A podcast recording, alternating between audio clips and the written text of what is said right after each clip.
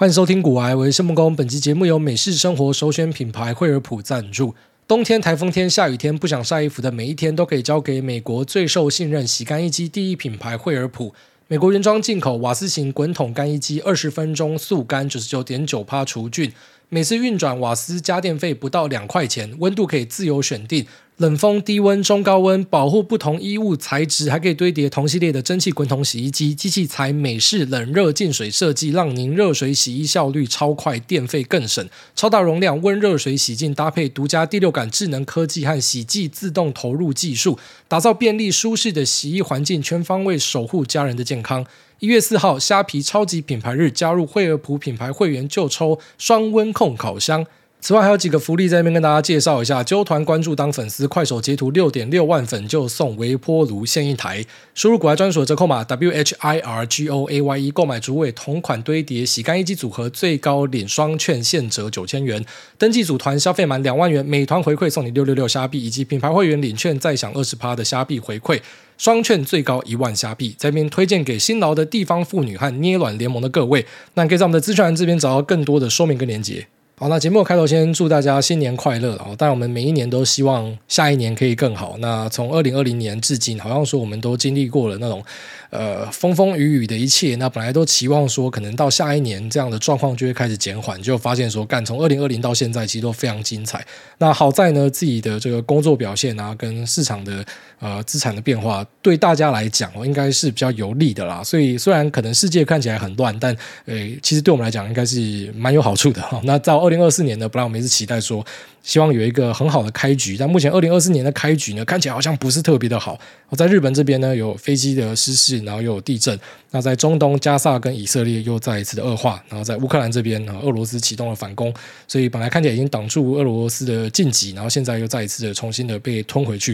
然后所以其实各地看起来都还蛮混乱的。然后在资本市场呢，昨天的美股大家应该都有体会到，直接往下灌，大力的往下倒。那台股呢，早上直接被打出翔，哦，直接被打到蜜汁喷出来。那手上呢，大概只有两只是红色的，其他全部绿色，所以红绿比大概一比六、一比七左右，就是全部都是呃直接往下灌，崩的还蛮严重的啦。因为大盘也直接回了一点五趴、一点六趴，然后最深有灌到这样的地方去。所以呢，就是整体看起来，呃，今年的开局好像比较不顺哦，只是我们就是。呃，关关难过关关过了，基本上出什么样的牌，我们就想办法把这个牌给它打好。那因为我们没有办法去预期未来一定会怎么样发展，我们能够做的就是随机应变了。那像开年这样的一个惨状呢，哦当然其实以我们的。呃，专业的素养来说呢，呃，基本上只要看到大盘的一个大回档，然后位阶又在所谓的偏高档，我们当然不知道绝对的高档在哪，反正就是在很右上的位置，然后出现一个长黑，一般来说我们的做法就直接降部位了，你杠杆就先砍掉再说了，那后面有反弹就不干你的事情了，反正你先把整个杠杆的部位先去掉，这是我们会做的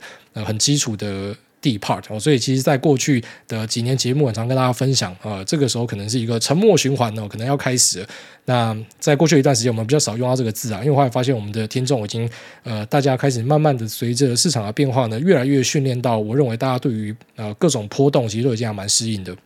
那但是在这一波的新多头里面呢，我相信有很多新人的加入啊，当然很多老人的挂掉，可是也很多新人的加入，他们可能就是没有吃过回档，没有看过，不知道该怎么做。那其实一般我们遇到这样的状况呢，反正就是先把杠杆降掉了。简单讲就是你不要对自己的部位再造成更大的破坏，这个是最重要的一件事情。之后少赚那就算了啦，就如果你有杠杆就先去掉，如果你都是现股，那可能不用管它。那其实过去的呃这种回档呢，哈，一般来讲我们都会很机械式的去做这样的操作，因为很简单的道理，就像是我上一集因为最后面的 Q&A 花很多时间在回复那个呃关于技术面的 Q&A 嘛，那其实后来有一些听众在 YT 上面有去留言，那其实留言的人你一看就知道这个人的水准怎么样。其实真的是这样，就是我从大家的对话留言，或者是可能给的 feedback，就大概看得出来他们现在功力大概在哪一个位置。哦，我觉得可能就是待一段时间之后就有这样的一个素养，其实你都看得出来，这个人是会还是不会啦。那就是有一些那种蛮会的听众就会跑出来啊，像他讲的一个就很有道理，他讲说。那其实呢，你在这个市场里面的排列组合就是小赔小赚，大赔大赚嘛。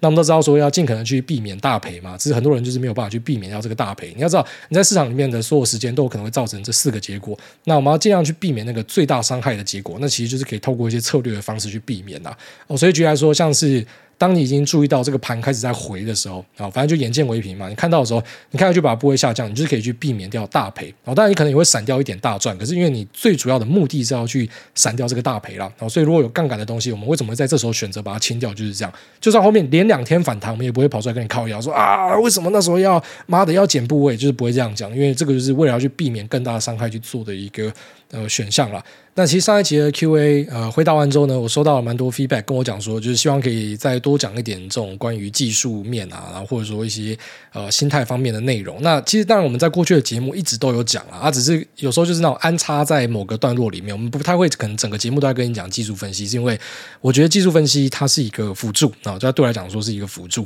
那我知道其实外面有蛮多的那种应该讲说最主流的呃分析呢，其实大多数都是以技术分析为主嘛。那呃为什么会技术分析会很常被拿出来讲，是因为它让大家听得懂。哦，就是很简单嘛，反正讲出来就是这样子啊。只是你用了怎么样，你的程度怎么样，那可能是另外一回事。但就是大家讲完都听得懂。可是你今天可能去聊产业，或者你去聊筹码，那不一定人家会听得懂。所以这是为什么在台湾技术分析非常流行啊。那另外一部分呢，是因为啊、技术分析呢，其实讲白一点，它就是过去一段时间交易的轨迹啊。好像 K 棒其实就是一整天交易的轨迹嘛，开在哪个位置，收什么颜色，收哪个位置，有上影线、下影线，那就代表其实盘中的走势是怎么样。那像这样子的东西，它就是反映的，大家是怎么样去应对这个市场的变化。所以它可以当做是一个参考了。那以我来讲，我是比较把它偏向一个参考的呃东西来看，所以我比较不会去。完全在讲技术分析啊！那如果你今天去看一些什么投顾台，或是其实蛮多人都分享，他就是从头到尾他跟你讲技术分析，那也是一条路了。那只是我觉得那一条路比较不靠谱。那个人意见啊，我当然知道一定有些人他可能纯技术分析做得非常好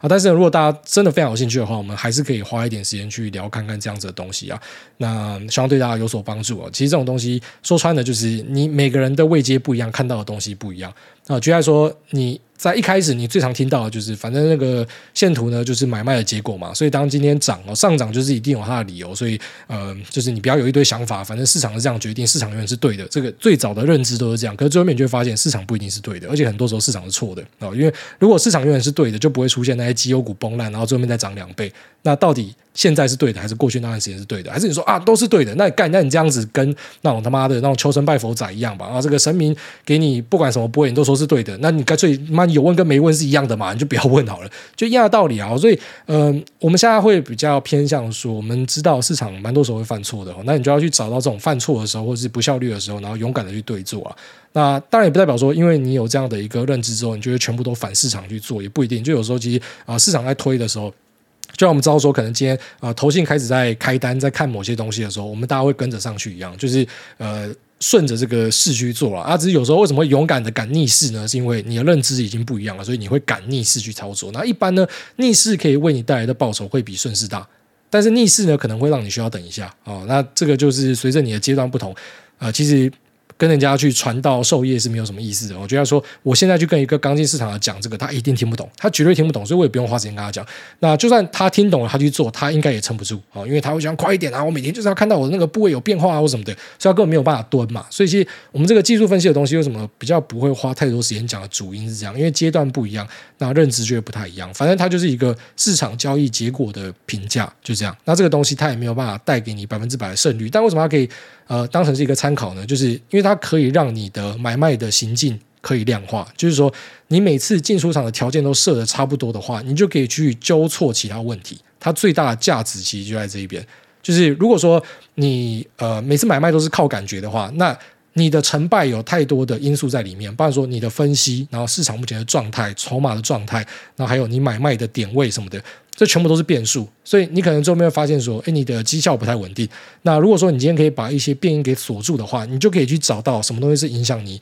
啊、呃、这个绩效表现最大的这个理由啊。然后这时候呢，你就可以去修正它。所以其实技术分析帮助的就是啊，觉得说我每次买进的时间点都差不多的时间点，都是差不多的形态。那报酬之间为什么有差异呢？那可能就是回归到我到底基本面看的是准还是不准的。就会变这样，它就会让你的呃整个这个交易呢是比较可以被检视的，而不是好像每次都是靠感觉，然后你也讲不出来。那有时候突然间赚很多钱，有时候突然又赔很多钱，然后完全是呃在搞不清楚状况之下，这样可能是比较不好的。那在台湾呢，用最多技术分析的，我觉得啊，目前可能看起来是那种投顾啊，或是一些网网络频道哦，其实他们是用最多技术分析的。那如果今天是讲说 buy side，然后或是法人，然后或是投信的话，呃，他们其实也会用技术分析，只是一般不会太明白的讲出来，因为很丢脸，就是你不可能跟你老板讲说啊，这是红 K 强势追。就是你应该直接被赶出去啊，所以他们一定都要算个数字哦，就像说，哎，我今天看到了某只标的啊、它目前 trade 的价格是呃二零二四的 P ratio 几倍，二零二五的几倍，那我认为它应该可以上修到几倍，所以这个地方我要买进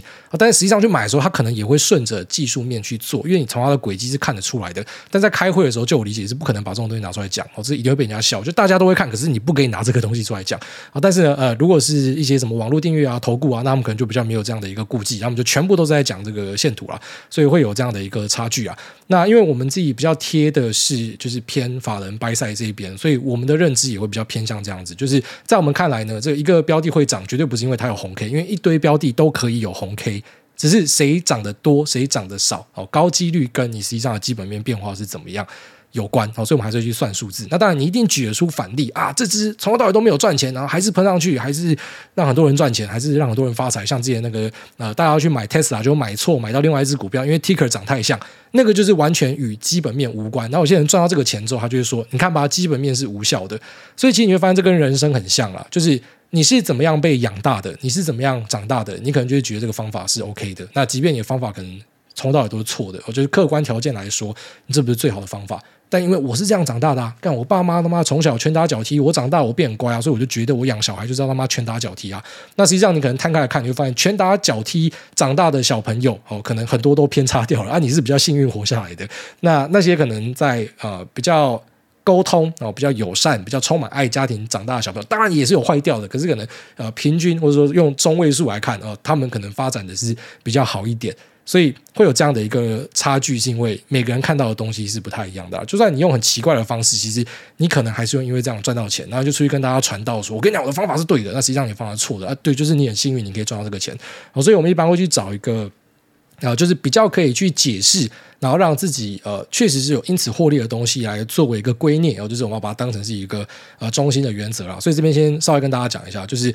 技术面，我相信大家都会看啊，它只是在一些法人机构在掰赛你抄人家那种家族基金的，你有种开会跟老板讲说，因为强势股这样，所以你要追哦，你一定是给人家轰出去，所以他们一定是要算数字的啊，只是他自己买卖可能会搭配。那再来呢，一些可能地方主力、地方贤达，然后或者是呃一些投顾喊盘的什么的，他们可能不一定会。管这么多，他们就这样做，然后他们的买卖进出也很快，所以一个标的可能前一天狂吹它很好，然后可能隔天跌破之后就完全忘记它，因为他根本也不知道它到底在干嘛，他只在意呃这个强势还有没有继续延续。我不能够说谁对谁错，只能够说这是不一样的派别，然后可能要投入的努力的方向、技能数点的方向也不一样了。然后所以我就稍微的去讲一下我自己的一些认知，那希望对大家有帮助。那样，如果你的想法跟我不一样，你一定是对的。其实我已经过了这个吵架的年龄了，我已经很常跟大家讲这件事情了，就就是我不想跟你吵了，反正你会赚钱，我也会赚钱，那就好了，那我们就不用吵架。反正各做各的。那首先呢，那去了解这个呃技术分析的东西呢，我认为最重要的一点是，你要知道说所有的指标哦，就是你看到什么 MACD 啊、KD 啊，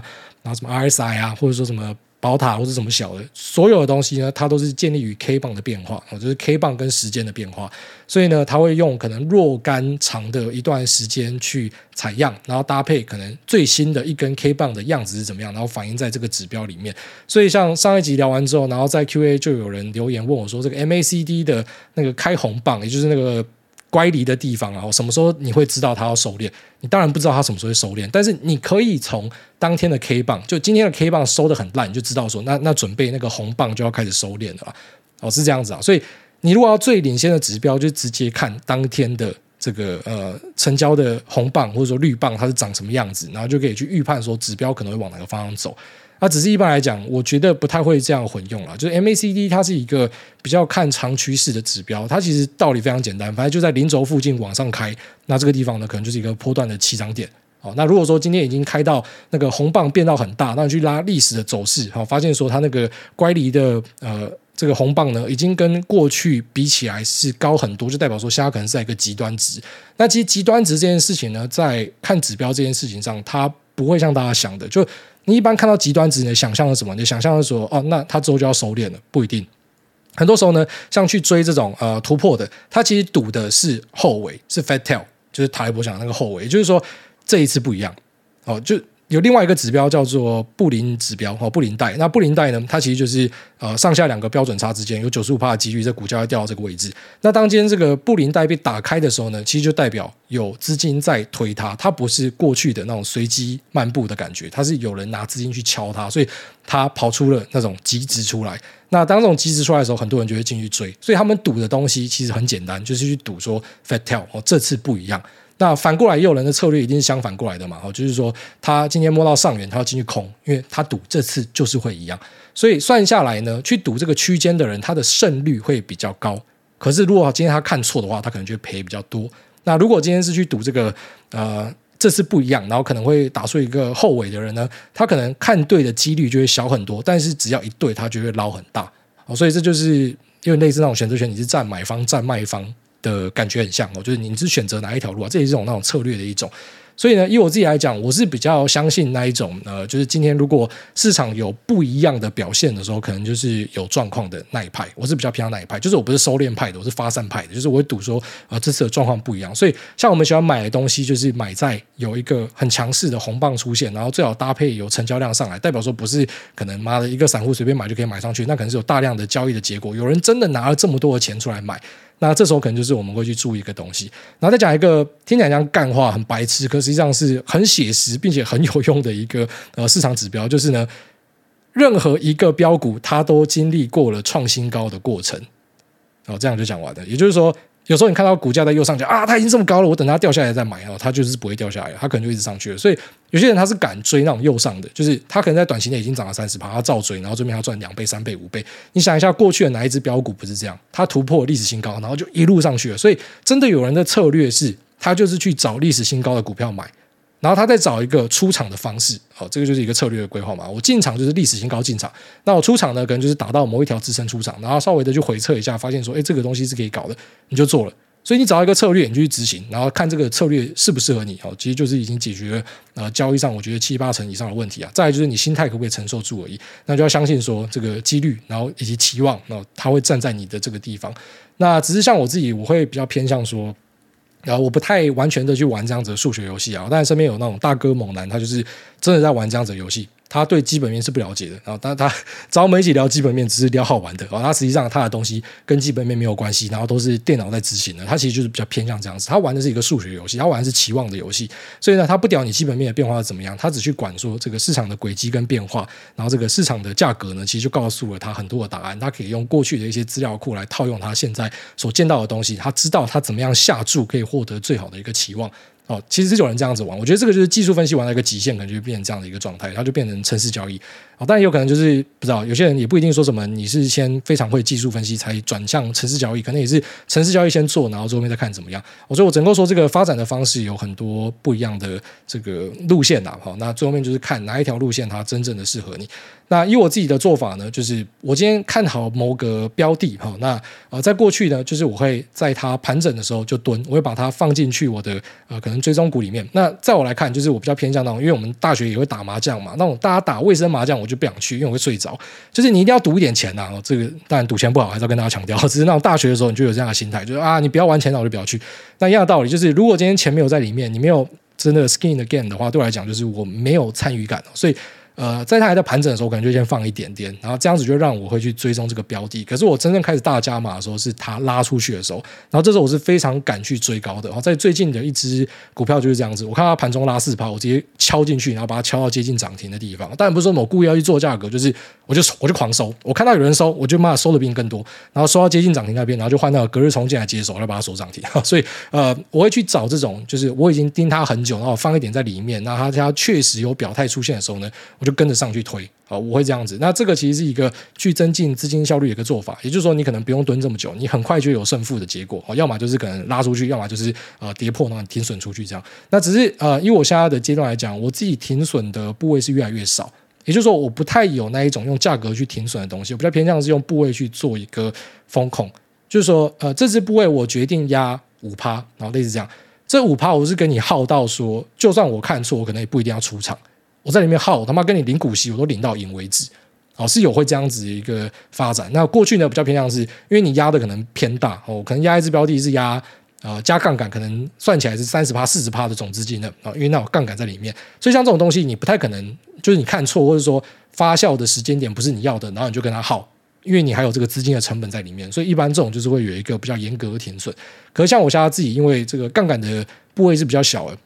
然后外加呢，其实是比较愿意等的，所以我会选择就是我东西不要压的这么大，那但是呢，我可以跟你耗，然后我会发现说，就是胜率会变很高。哦，当然可能效率就不一定会这么好，但是胜率变很高，然后花的时间变很少哦，所以一样，这个就是一种取舍。啊，那。我前面跟你聊到的这个东西，就是比较偏向一个示范。然后跟你说，哎，我今天看了一个东西，那我可能就等，然后等到有有棒子出来之后，你进去瞧瞧一瞧。有时候你自己就会变成啊、去行塑这个红棒的其中一个力量。然后大家看到之后呢，像隔日冲进来跟着上车，然后就嘣嘣嘣就上去了啊，你也不知道为什么就就很容易就这样推上去。所以有时候说这个市场我们嗯。以前会觉得啊，要完全的敬重，然后现在开始觉得很白痴，是因为你不知道，就随便找一个标的，你随便敲一敲，你就发现一堆人跟单，然后当天就收超漂亮的，然后就很多人讲说这个市场要尊重，但其实你根本只是乱敲而已。你只是乱敲，你就引起这样的一个效应，所以你说你还会百分之百的尊重这个市场吗？当然我们还是会去尊重，就是所有的无常变化或什么的。只是你就要开始知道说，你的对手真的蛮多是阿呆的，所以既然他们是阿呆，你就可以用阿呆的方式去对付他们。好，那这是一种做法。那我自己现在比较喜欢的做法，其实不是这一种，就是可能他发难的时候我就去推他，比较偏向我就是默默的收了。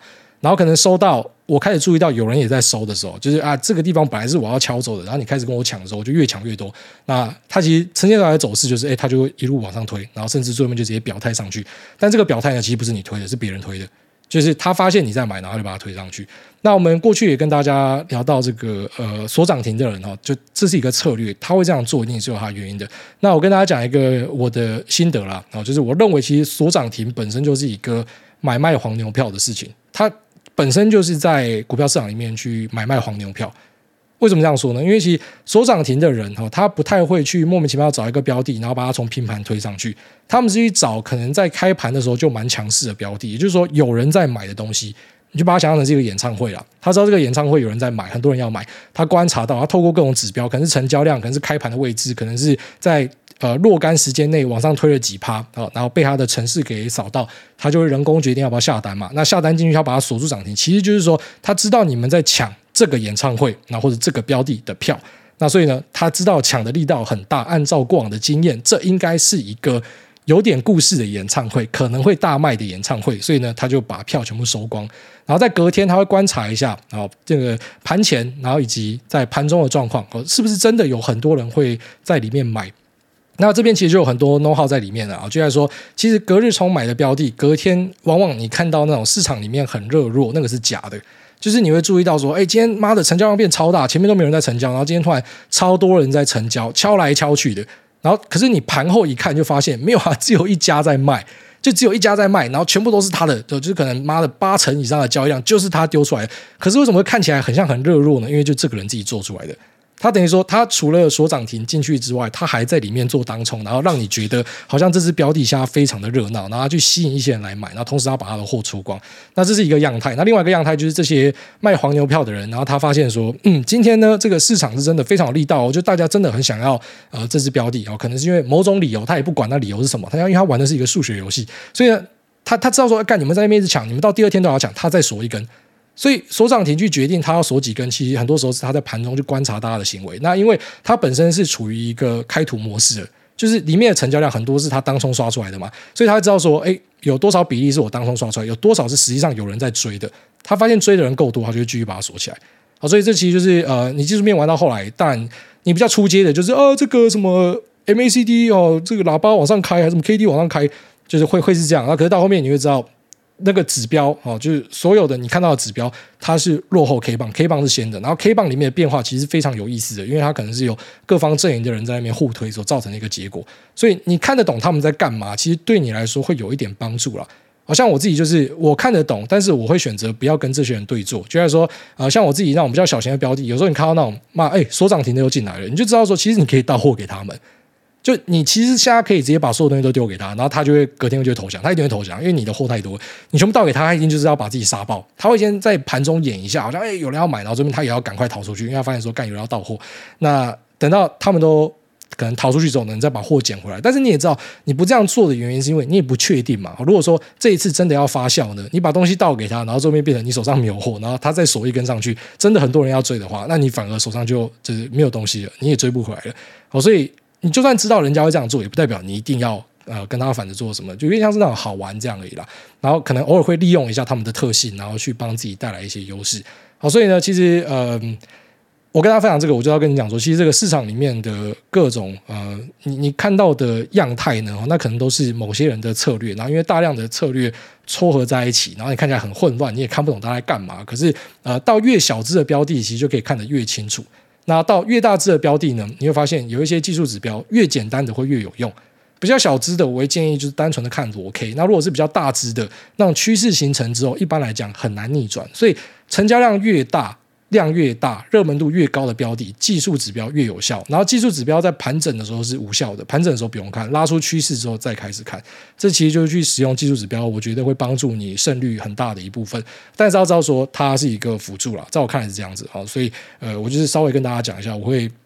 呃，怎么样去看它？然后也没有什么长招什么，反正就直接跟你讲。因为其实直接讲，你也发现有些人做不来。好像有时候我就觉得很好笑的一点是，呃，有些人会想要跟我学一点东西，那可能是一些听众啊，或是一些朋友。那可是我已经跟他讲说我会这样做，你会发现说他们还是懂安讲哦，很应景，他就是。不敢，或是他不要这样做，所以你就没有发现说哦，有时候我可以赚这个钱是有道理的，因为你们根本不敢跟着我这样做，你会怕高啊，你会觉得这个地方啊要继续崩啊，还要再锁一根啊或什么的，所以你也做不来啊。就就算你会，你也做不来啊。所以呃，它比较像是说我跟你分享一下，说我会这样子看，那怎么样去解读跟怎么样去利用，那就是大家自己要去想了。就像我跟你讲说，我看得出来，在一些小型股哦，这个进来的那一定就是隔日冲，就是我看得出来，他们根本不是真的想要买股票，他们只是锁起来啊，然后隔天他要。用更高价倒给大家，然后我也知道，在隔天你看到那个二三四档的买盘哦，一堆在那边跳来跳去哦，很热闹哦，很多人要挂单，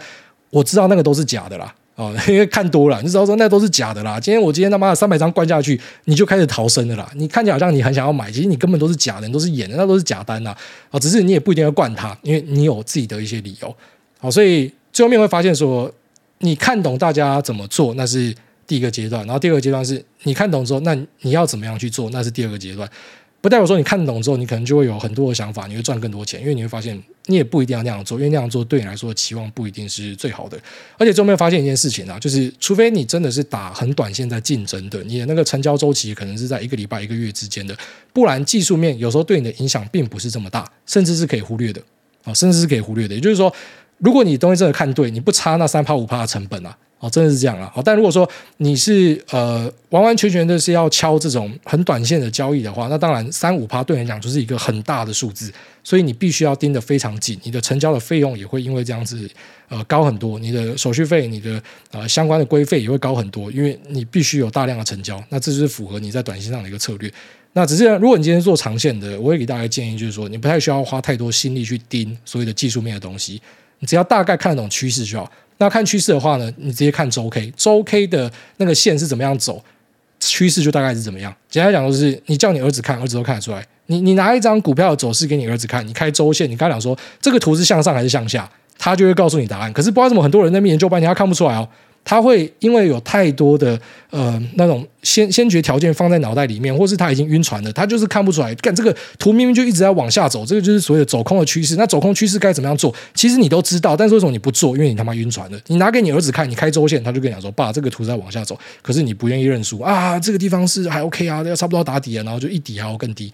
所以其实如果你要去。呃，做比较中长的话，你就是看周跟月。那周跟月的话，那些指标就没有太大意义。那如果今天是看日的话，啊、呃，所有的指标都是由这个 K 棒变出来的，K 棒加时间。所以如果你可以去更根本的认知到 K 棒的变化是为什么，那其实这个呃 MACD 啊、KD 啊什么那个也不一定要很会看的啦。就你只要很会看 K 棒，其实就差不多了。那你真的会看，可以为你带来很大的优势嘛？也不一定。但是它确实可以帮助你在呃处理你的。买卖交易投资的杂讯上，哦，它可以让你知道说，呃，你的那个变音在哪，就是你最常出问题的地方可能在哪。就等于说，你把一个变音消弭掉之后，其实它会让你更明确的可以去定义出，那你其他的变音上，呃，你做了什么样的调整，可以让你的绩效表现更好。所以差不多就是这样一回事啊。那再来呢，呃，市场上的一些很明显的指标，这个就是有两种争议，一种就是说我今天去看指标，我去看，呃，就要说月线、季线哦，很多人故意说，那我不要。看二十天，我故意看十八天，哦，因为我不要跟大家看一样的，我可能可以找出不一样的东西。这个其实有两种呃说法，然后是有争议的。一种就是说，你就是要故意跟大家看一样的指标，然后你要去猜大家要干嘛，然后你要想的比他更早。然后另外一种呢，就是大家在看的指标其实已经是没有什么用了，因为太多人都在里面竞争，所以你故意去找出一个可能没有这么多人看的指标，你去排列组合出一个东西，然后你照那个去做。那我也觉得说，其实两个都对了，哦，就是说。看你的方法是怎么样，但是两个东西其实，如果你用的够好的话，应该都可以对你有一些帮助啊。好，那大概是这样子啊。我可能这个比较零散一点，直接一股脑倒出来，但是全部都讲到了。不然说，呃，日周月要怎么样选，然后周期呢是故意要选跟大家一样的，可能呃月线就是二十，季线就是六十，还是你故意选什么十八，然后 MACD 故意调整跟大家不一样的参数或什么的，呃，那个都各自有流派去相信啊。然后最终呢，就是我觉得不管你看再多的指标，就还是要先理解这个 K 棒的意涵。然后 K 棒其实就是呃当日交易的一个成果。然后很多人对 K 棒的认知，不代表那是一个正确的认知哦。就像说，像很多人很讨厌上影线啊，上影线就是叫做避雷针啊，这很多人出货。可是如果上影线隔天继续涨，那大家就会说这叫换手。那如果下跌呢，就要出货。所以怎么讲都对。但在我看来呢，其实上影线代表的意思是说，盘中曾经进攻过，然后被人家卖回来。就这样而已，它是一个中性的东西，好，所以我去解读 K 棒的时候，我是把它当中性的东西去解读，我是了解说到底呃今天发生了什么事情是这样子，然后可以去辅助我，那我的策略该怎么样做？但它都是中性的，就是说不是我看到某一个指标就代表一定会赚钱，哦，这是我一贯的认知，我当成是辅助，哦，但像之前有跟大家聊那个天转法师嘛，那天转法师就不一样，天转法师就是他看到一些指标，他会说哦这个排列后面涨的几率超高的，所以要直接上去，哦，这个就是他的那个派别玩法跟自己有很大的差距啊，所以我们有点像那互相欣赏。啊，就是我看一下你的东西，哦，厉害哦，真的会这样动哦。可是你叫我真的要学他吗？我也不会，因为我知道我自己有自己拿手在行的东西啊，所以。除非你是完全没有方向，你可能一开始会乱 copy 东西，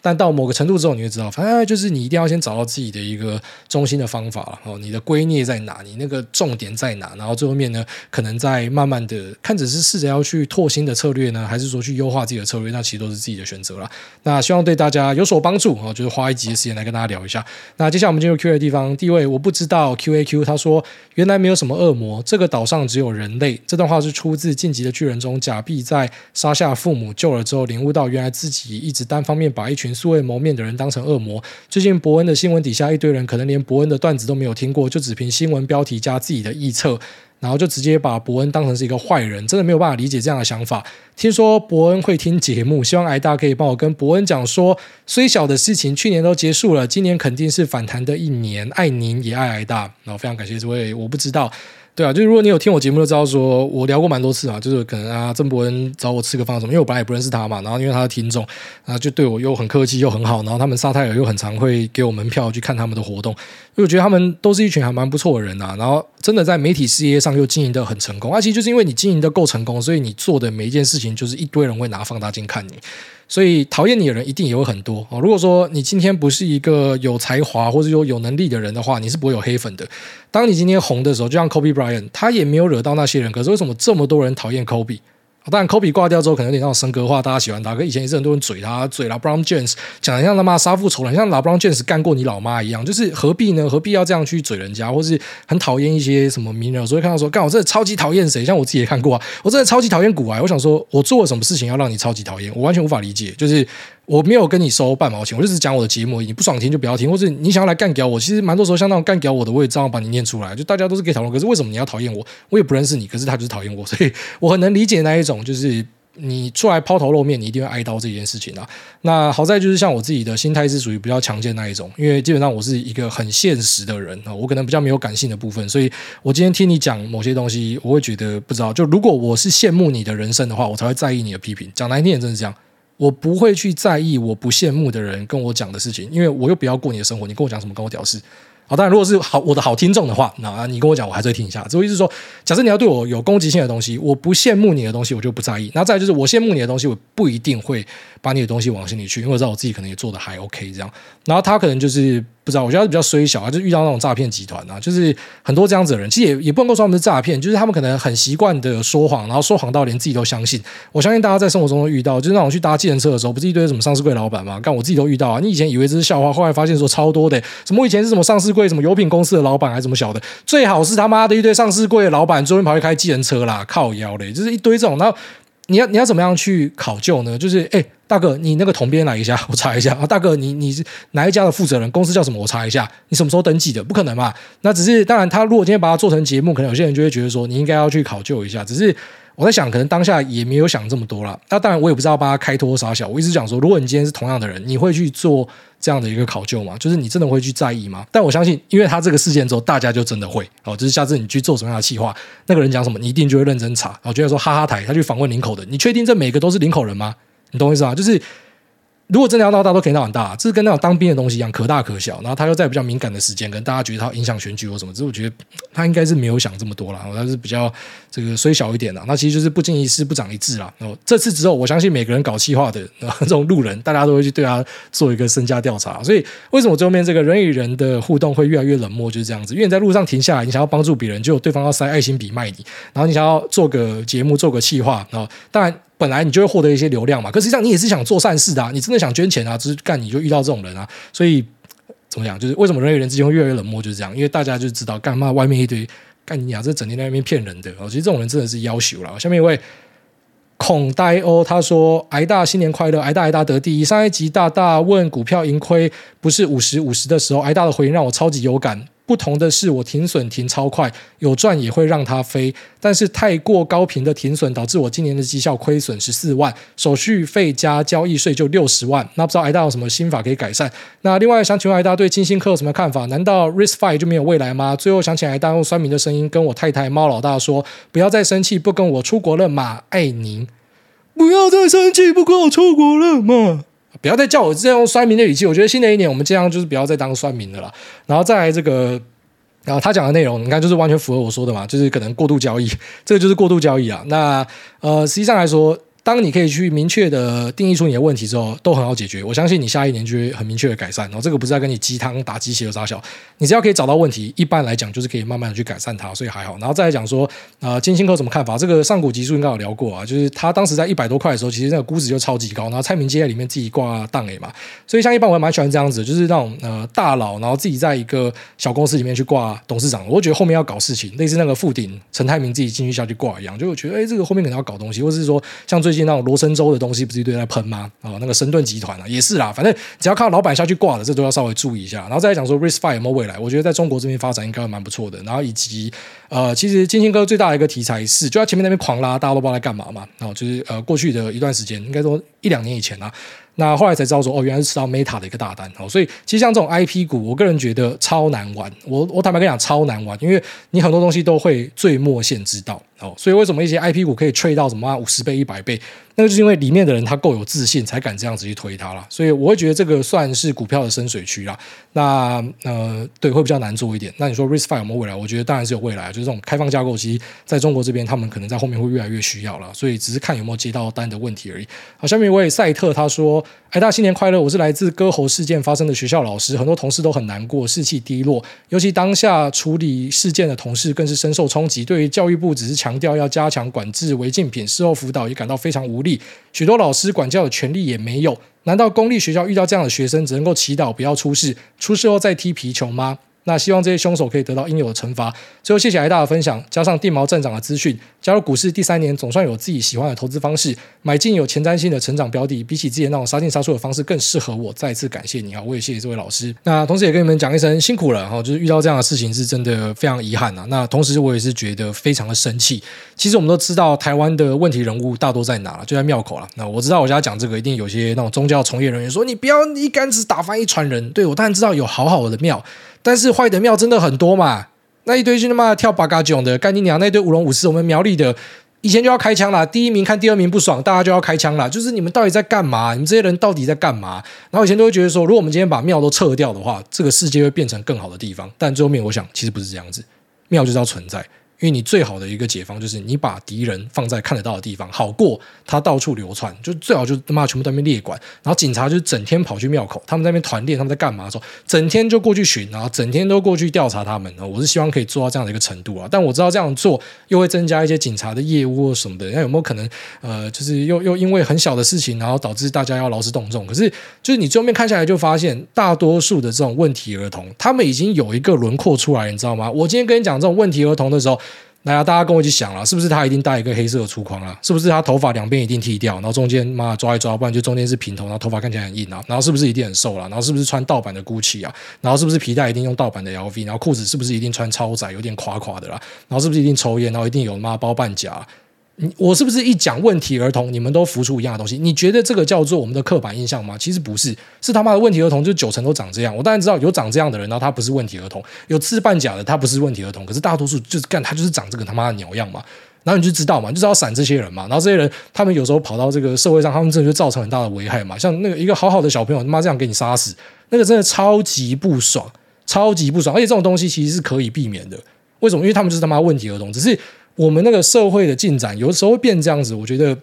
老大我们都讲说，我们不要当一个法盲，我们要理性，然后我们要知道说，其实很多东西是可以教化。只是最后面发现说，不知道。我我有时候是这样想啊，我觉得人最多就是两次机会了。好，两次机会理论就是你犯错两次以后，其实应该这个人是要可以被人道销毁的。但我们不要说什么妈拿打火机把他慢慢烧烧到死掉，就是不好就人道销毁，把这个人销毁掉，因为他都已经犯这么多次错，不然你还希望他怎么样？我知道有些人会讲说啊，他可能是因为家庭背景，他从小被霸凌，他很可怜。对，就像是 Joker，他也是在很难过的环境长大。废话，其实事出必有因嘛，只是你就真的是坏掉了，你对这个世界就是会有危害，所以应该就是要把你除掉。我的认知是这样，所以好在我不能选举，我也不能够去呃做什么公公共的服务，也不是说不能啊，就是完全不会想，不然我会提出很多很激进的东西。我觉得在我看来，这种人都是应该直接被移除掉。而且我根本不屌你什么世界两公约什么，你们要惩罚我，我不知道。我觉得你妈你们连台湾都不承认的，为什么我要在意你他妈的你们什么两公约要讲啥小？然后是人家讲说，哎，干你之前不是念法律的，你果然是学电声，妈你一点法律素养都没有。对我就是没有法律素养，对我就是觉得应该要鞭刑，对我就觉得这些庙口很多人都是要被他妈的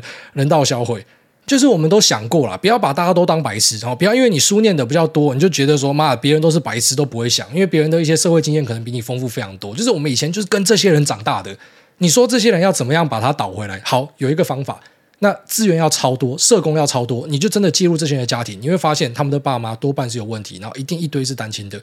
如果你真的可以把这样的小朋友带出来，然后你花很多时间去陪伴他，循循善诱，我觉得是 OK。但实际上就是办不到，我们没有这么多人力，我们没有这么多经费，然后不然就是好，那你可能要牺牲别的经费把经费弄过来。好，那我就相信你这一招。可是你会发现，很多提出解决方案的人，他其实实际上他没有解决任何的问题，他是提出一个非常形而上的方式，就是他自己爽的象牙塔里面的方式，根本在实务上是没有办法 work 的。所以你真的要让这个东西可行的话，你就去找一些地方人士，然后最好以前都是跟这些人混的哦。那像像我自己本身以前长大就是身边一堆这样人，你跟我讲说要怎么样去改变这些人，我跟你讲罚，你罚就有用。以前我们最怕什么少年队，好，现在我爸他们少年队啦。以前的少年队，因为像很多年轻小朋友不知道，我稍微讲一下，反正少年队就是他在上课时间会去巡网咖，他看到你这边打网咖，他妈直接扁你一顿。警察哦，他直接扁你一顿，他穿便服的，他直接把你抓回去派出所，他妈打你一顿，打到你妈鼻青脸肿，然后叫你爸妈接回去，真的就乖了，打完就乖了。好，当然我我知道我们不应该去讲体罚或什么的，因为像我自己，我自己跟你讲，